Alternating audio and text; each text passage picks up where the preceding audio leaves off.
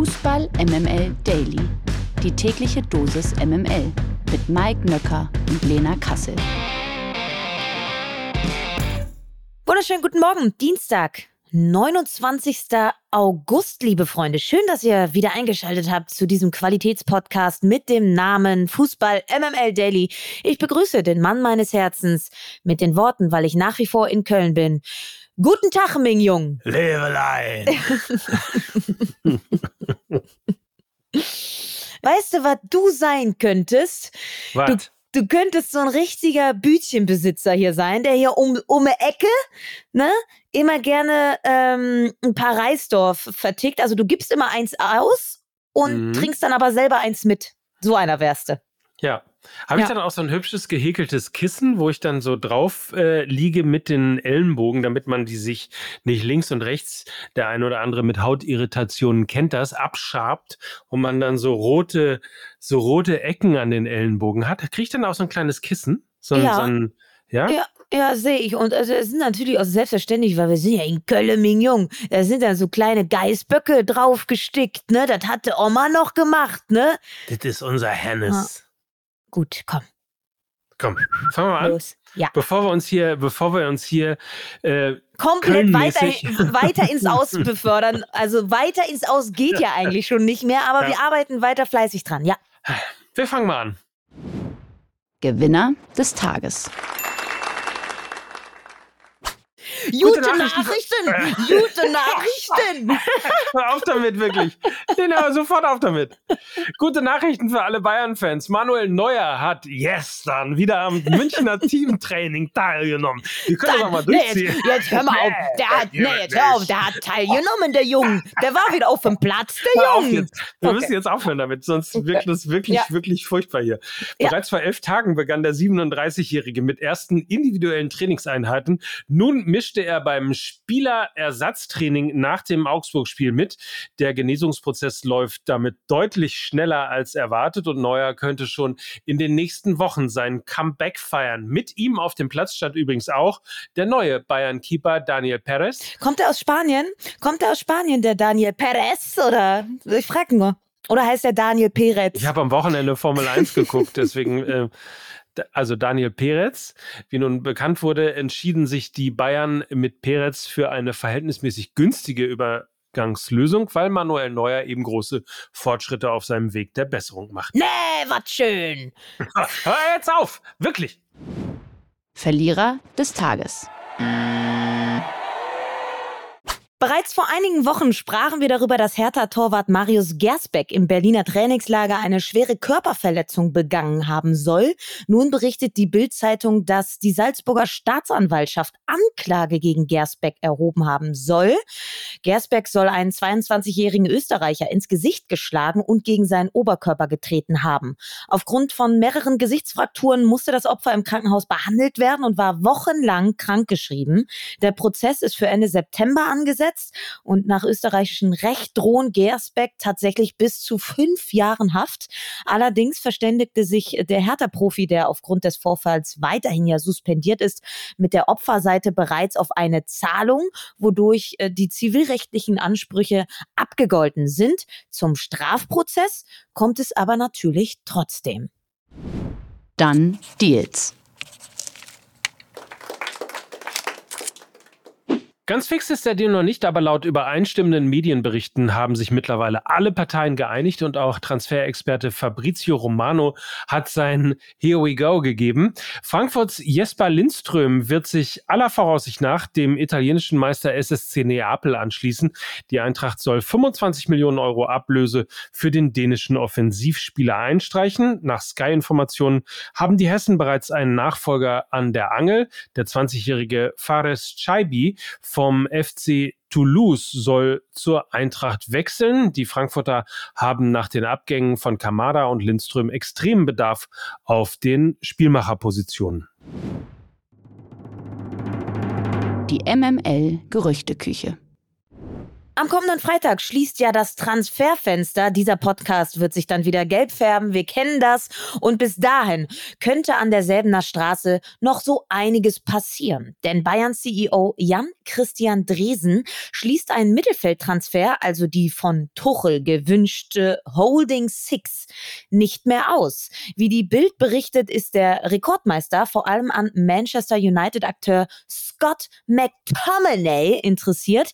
Die Bayern würden den Schotten gerne per Laie verpflichten. Gänzlich unrealistisch ist das nicht, da McTominay bereits im Winter seinen Stammplatz an Casemiro verlor. United soll zudem an Bayerns Mittelfeldspieler Gravenberg interessiert sein. Dresen erklärte auch, dass bei Benjamin Pavard eine finale Entscheidung bevorsteht. Die Münchner befassen sich laut Sky-Informationen bereits mit seinem Nachfolger. So soll AC Milans Pierre Kalulu hoch im Kurs stehen. Der 23-jährige Franzose ist gelernter Innenverteidiger, kann aber auch auf beiden Außenverteidigerpositionen agieren.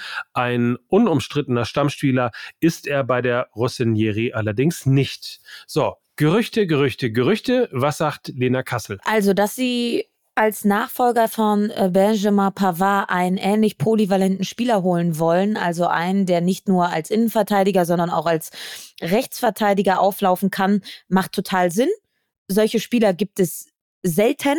Und wenn sie dann einen finden, äh, dann sollten sie da zuschlagen. Und deshalb ähm, scheint es ja so, dass äh, Kalulu dieses Profil erfüllt. Und ich glaube, das macht Sinn, dass du es ähnlich und gleichwertig besetzt, obwohl ich immer noch sagen muss, dass glaube ich, ein Abgang von Benjamin Pavard, und das hast du ja auch schon gesagt, er war ja, glaube ich, der nominell beste Spieler der vergangenen Saison bei den Bayern. Also nach Daten, ne? Nach, also, nach Daten, genau. genau. Nach und Cancelo Daten. übrigens, der jetzt äh, zu Barcelona geht, das ist ja auch fix, war Nummer zwei. Ja, also ich hätte alles dafür getan, äh, Benjamin Pavard zu halten. Ja, ich auch. Und ich glaube, ich glaube, du hast geringe Chancen, ihn überhaupt gleichwertig zu ersetzen. Zwar haben sie jetzt ein Profil gefunden, was darauf passt, aber er war ja in einer solch bestechenden Form und hat einfach wirklich richtig, richtig gut abgeliefert und auch konstant abgeliefert zum Ende hin. Äh, ein Riesenverlust.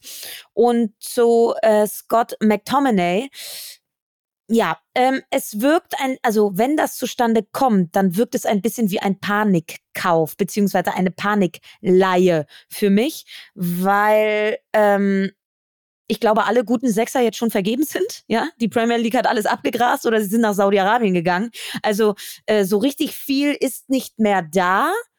Ich hoffe ja noch so ein bisschen, dass die Bayern eventuell so eine Laie hinbekommen wie bei Cancelo und zwar mit Calvin Phillips von Manchester City, der eben keine Einsatzzeiten bekommt, weil nun mal der nominell beste Sechser der Welt, nämlich Rodri, bei den Citizens ähm, spielt und er ähm, einfach keine Spielzeit bekommt. Und ich glaube, wenn er so ein bisschen das Niveau von vor ein, zwei Jahren wieder erreicht durch Spielpraxis, kann das eine Win-Win für beide sein, also für Calvin Phillips, aber auch eben für die Bayern.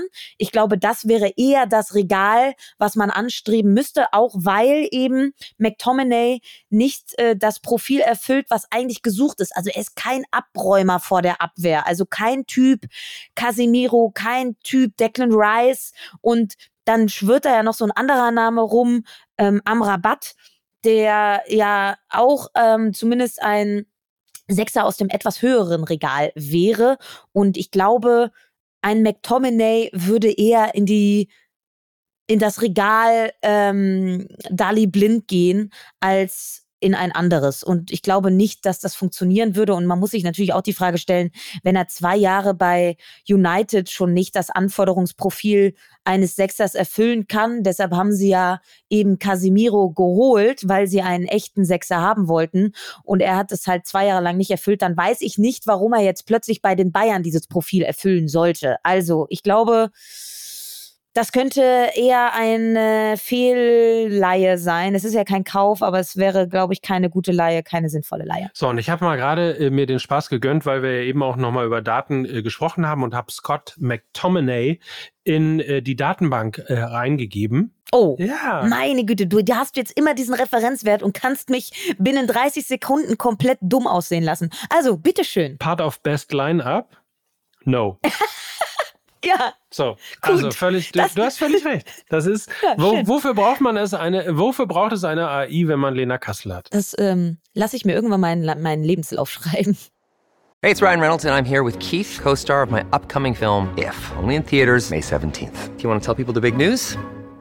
All right, I'll do it. Sign up now and you'll get unlimited for $15 a month in six months of Paramount Plus Essential Plan on us. Mintmobile.com slash switch. Upfront payment of $45 equivalent to $15 per month. Unlimited over 40 gigabytes per month. Face lower speeds. Videos at 480p. Active Mint customers by 531.24 get six months of Paramount Plus Essential Plan. Auto renews after six months. Offer ends May 31st, 2024. Separate Paramount Plus registration required. Terms and conditions apply if rated PG. Am Wochenende zeigt sich mal wieder, dass der BVB auf den zentralen Verteidigerpositionen sehr dünn besetzt ist. Mats Hummels musste gegen Bochum aufgrund von Rückenproblemen ausgewechselt werden.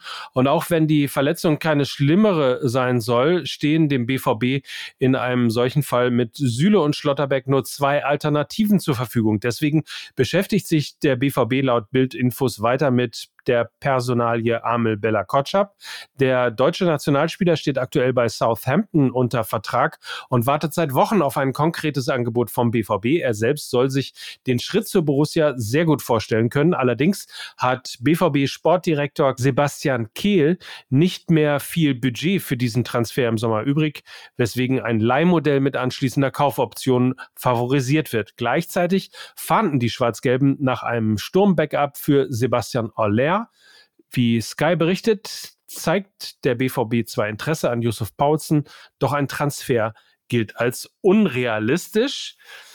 Tja, nochmal Geld in die Hand nehmen oder was, was, was macht man auf den Positionen als BVB? Also ich glaube ja, ähm, Baustellen auf also der Innenverteidigerposition sehe ich auch, sofern Mats Hummels ausfällt. Auf der anderen Seite könnte das auch natürlich Emre Can schließen, der auch eben als IV auflaufen kann.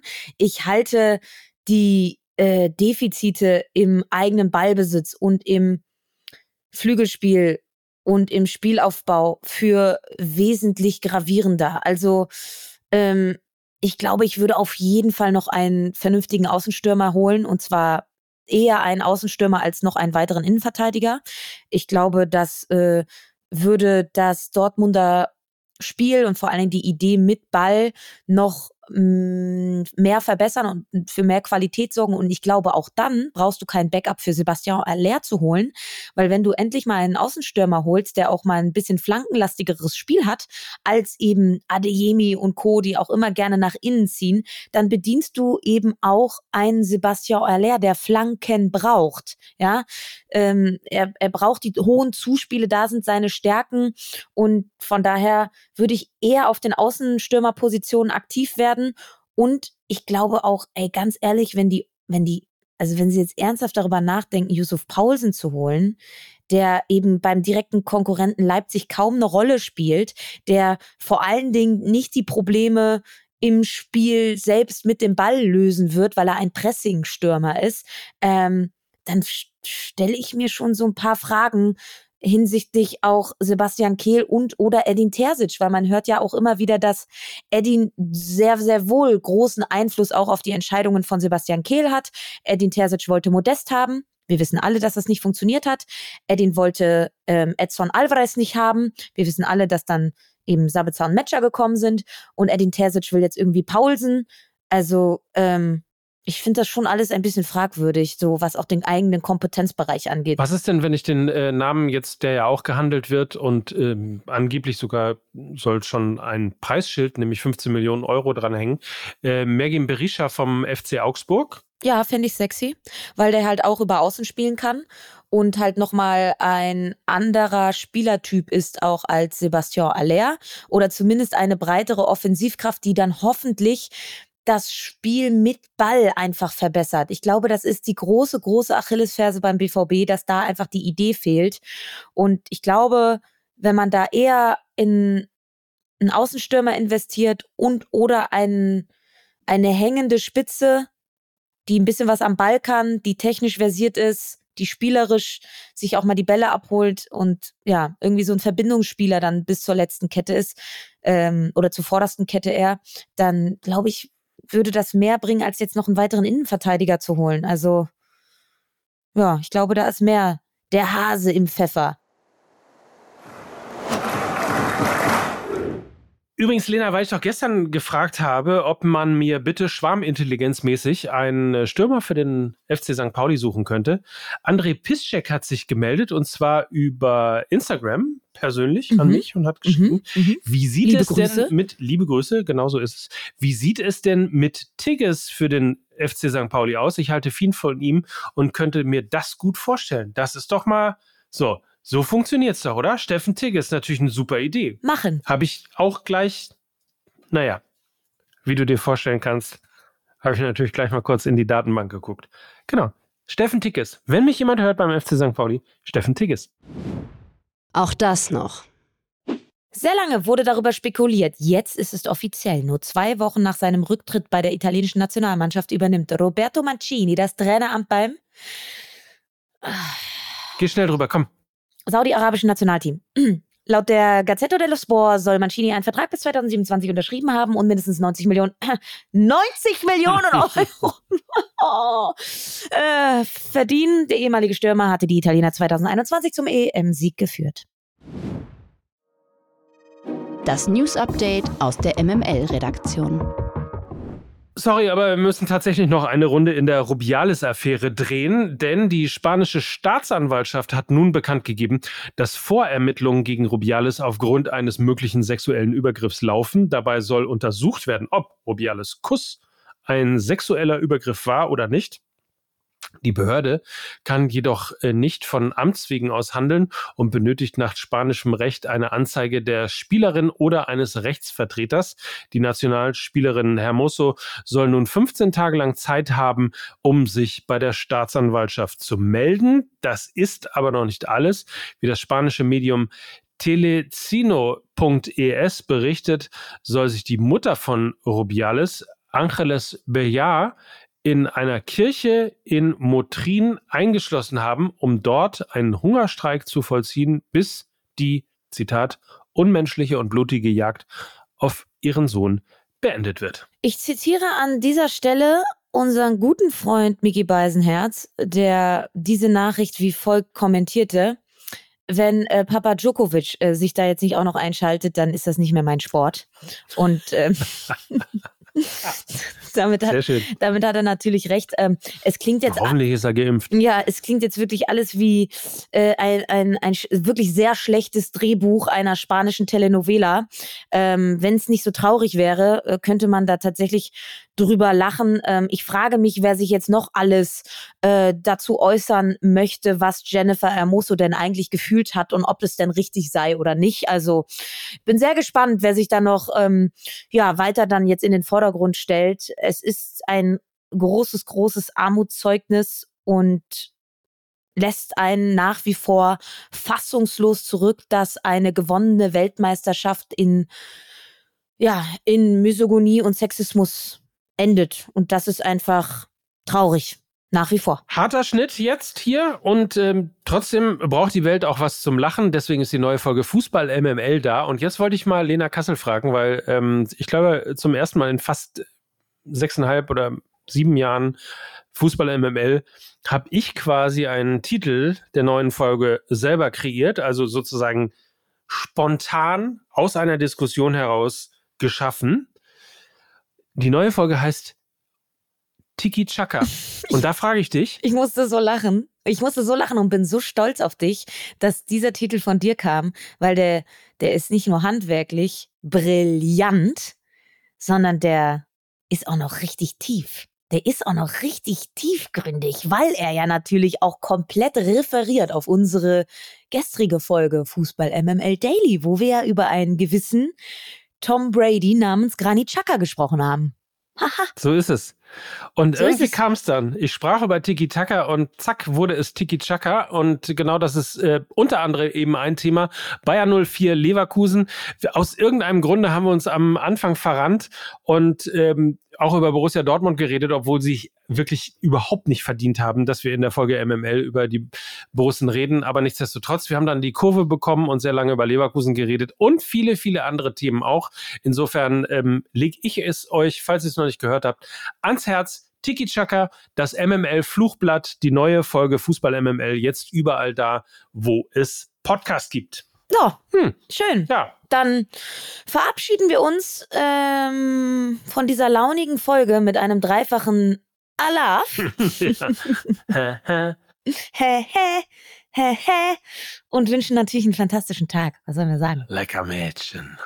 Okay. Das, das darf man auch in Köln, oder? Ja, das, das, darf man wieder nicht sagen. Ne? Ist, das schon, ist das schon Entgleisung? Nee, lecker Mädchen passt zu deinem, ähm, passt zu, deine, zu deinem Bütchenauftritt. Also lecker Mädchen, das will, ja, also ja. Ich sehe so dich ja doch, da, ne? Wenn in man da in so, einem, in, so einem, in so einem Kiosk da sitzt oder was auch immer, so, nee, lecker Mädchen. So, egal. Wir schweifen schon wieder ab. Wir wünschen euch einen schönen Tag und äh, freuen uns auf morgen. Dann gibt es nämlich eine neue Folge Fußball MML Daily und wie immer sind dann für euch im Einsatz Mike Nöcker Und Lena Kassel für Fußball MML. Tschüss. Tschö. Dieser Podcast wird produziert von Podstars bei OMR.